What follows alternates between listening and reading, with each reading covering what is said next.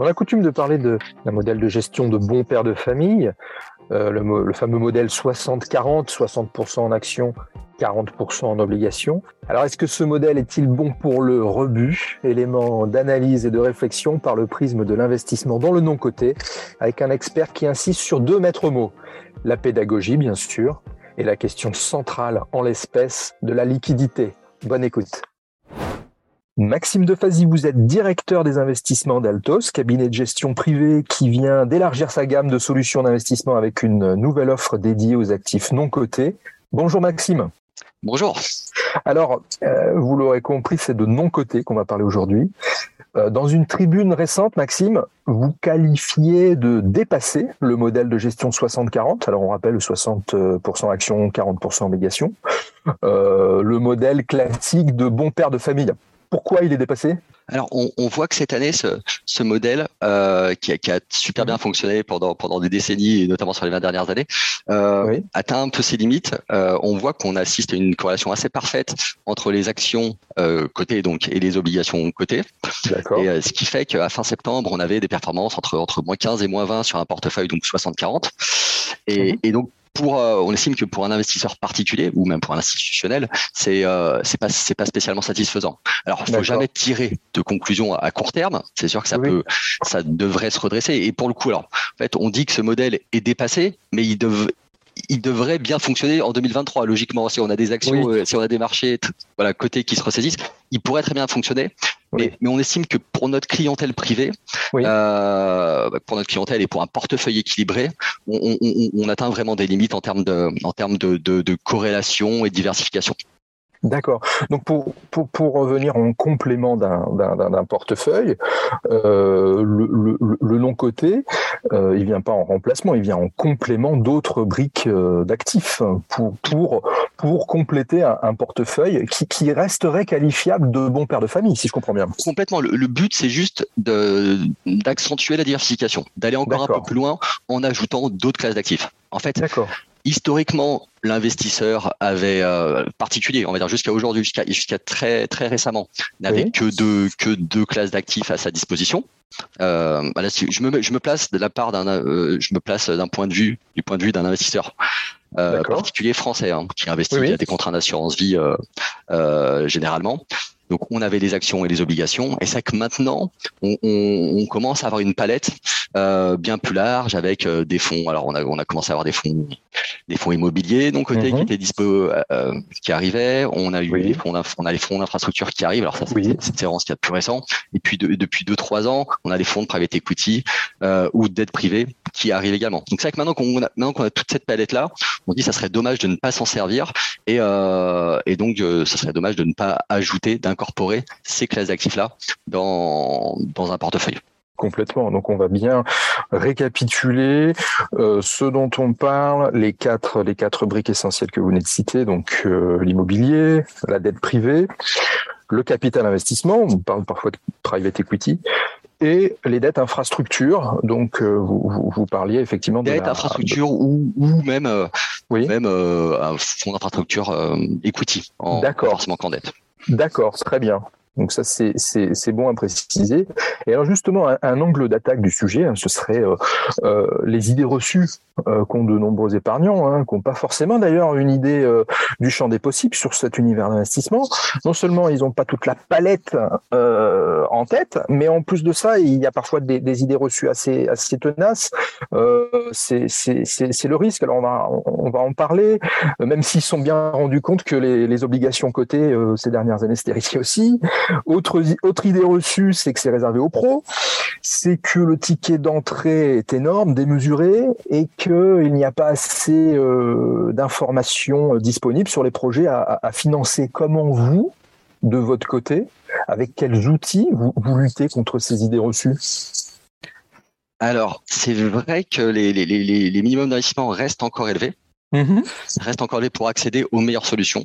D'accord. C'est vrai que notre mission, euh, c'est d'investir nos clients comme des grands institutionnels. En fait, c'est vrai qu'on parlait du modèle 60-40.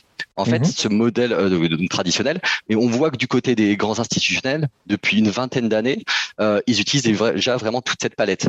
Et c'est-à-dire qu'en fait, euh, on va plutôt, euh, je, reviens un petit peu à la question précédente, hein, pardon, je, je, me permets, mais c'est vrai que du coup, finalement, le, 60-40 selon Altos, on, le voit comment? C'est-à-dire que c'est plus 60% d'actions cotées comme dans un portefeuille traditionnel, mais ça va être plutôt que 30% d'actions cotées et 30% d'actions non cotées, donc des fonds, des fonds de capital investissement. Euh, on va aussi avoir euh, du coup 30% d'actifs réels. Euh, mhm. Donc l'actif réel, c'est de l'immobilier et des infrastructures non cotées.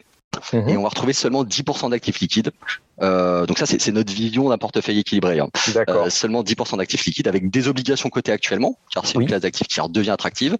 mais ça pourrait aussi bien être des hedge funds liquides ou, d'autres fonds, fonds liquides. Très bien. Alors, euh, on, parlait, on parlait donc effectivement là, vous faites bien de reparler du, du, cocktail, du cocktail que vous jugez euh, idéal en, ce moment. Il faut qu'on parle quand même de la de la question de la liquidité. Euh, comment vous vous appréhendez cette question avec vos, clients sur sur le non coté Qu'est-ce qui, vous pose comme question déjà et comment vous les vous les rassurez et les orienter oui, oui, c'est clairement la question principale. Et si, mhm. et si aujourd'hui on est prêt à aller jusqu'à 50 voire 60% euh, d'actifs non cotés dans un portefeuille équilibré, c'est qu'on a, c'est qu'on estime qu'on a, on a réussi à régler en partie la, la, le problème de la liquidité. Sinon, on ne pourrait pas évidemment pour un portefeuille, pour un client lambda, euh, immobiliser 60% de son portefeuille, ça serait, ça serait, ça serait évidemment pas possible. Euh, donc c'est vrai qu'on, voilà, on a, on a une offre qui est arrivée depuis bah, sur, sur les dernières années, une offre euh, de qualité on a mhm. vraiment du private equity institutionnel qui arrive et, sous, et donc sur sur les quatre classes d'actifs non cotés que vous avez listées tout à l'heure. Et on voit qu'on a des euh, la plupart de ces fonds s'adaptent à la clientèle privée. Euh, et notamment en termes de liquidité, euh, où ils se disent bah, les, les, clients privés ne peuvent pas nécessairement s'engager pour, pour, pour une durée de blocage de 10 à 12 ans, Bien sûr. voire 15-20 ans pour, pour, pour, pour, des, pour des infrastructures non cotées. Et, donc, en fait, ils structurent leur, euh, leur véhicule sous, sous forme evergreen, c'est-à-dire eh sous, forme, sous la forme d'un fonds perpétuel. D'accord. Ça, c'est intéressant. Effectivement, on, va y venir et ça répond à une, à une problématique de liquidité qui est à, la fois celle de la facilité à entrer sur le, produit et, à, à, la fois à trouver euh, son bonheur, si j'ai envie de dire, de, qui, qui puisse, ne, où, où, le capital n'est pas bloqué euh, pendant euh, une durée trop, trop longue. Est-ce que vous, euh, sur ces fonds Evergreen. Est-ce que vous pouvez nous expliquer déjà précisément euh, euh, ce que c'est et en quoi il constitue une solution adaptée pour ce qui pourrait être par exemple un premier investissement sur mon côté? J'arrive chez vous et, c'est quelque chose qui potentiellement peut m'intéresser. en, quels sont ses atouts? On en a, on a énormément d'atouts euh, pour un investisseur privé euh, à investir dans, dans un fonds evergreen par rapport à un fonds traditionnel. Alors qu'on dit fonds traditionnel, cette fois-ci, non, fonds non coté traditionnel, euh, qui, fonctionnerait avec avec des avec un mécanisme d'appel de, de capitaux et, et, de distribution. C'est-à-dire qu'un fonds de private equity, je on va dire private equity, mais immobilier, infrastructure non côté ou dette privée, va fonctionner typiquement avec euh, une période d'investissement de, de, 4 à 5 ans. Mm-hmm. Donc les fonds vont être déployés sur 4 à 5 ans. Euh, ce qui va très bien convenir à un, un, investisseur institutionnel, généralement, qui est structuré pour, mais pour un investisseur particulier, du moins quand nos clients, euh, quand nos clients ou prospects nous contactent, euh, ils nous disent bah, j'ai un capital, j'ai un million d'euros à investir, euh, j'aimerais mhm. qu'il soit diversifié. Donc on va dire ok, on va mettons vous investir 30% en, en, capital investissement, mais ils veulent, ça les intéresse pas que les 30, bah, généralement ça les intéresse pas que c'est que c'est que ces 30% euh, soient investis sur les sur 5 ans. Bah, S'ils ont la possibilité de les investir dès, dès aujourd'hui, ils préfèrent cette option. Et du moins, c'est l'option aussi qu'on préfère.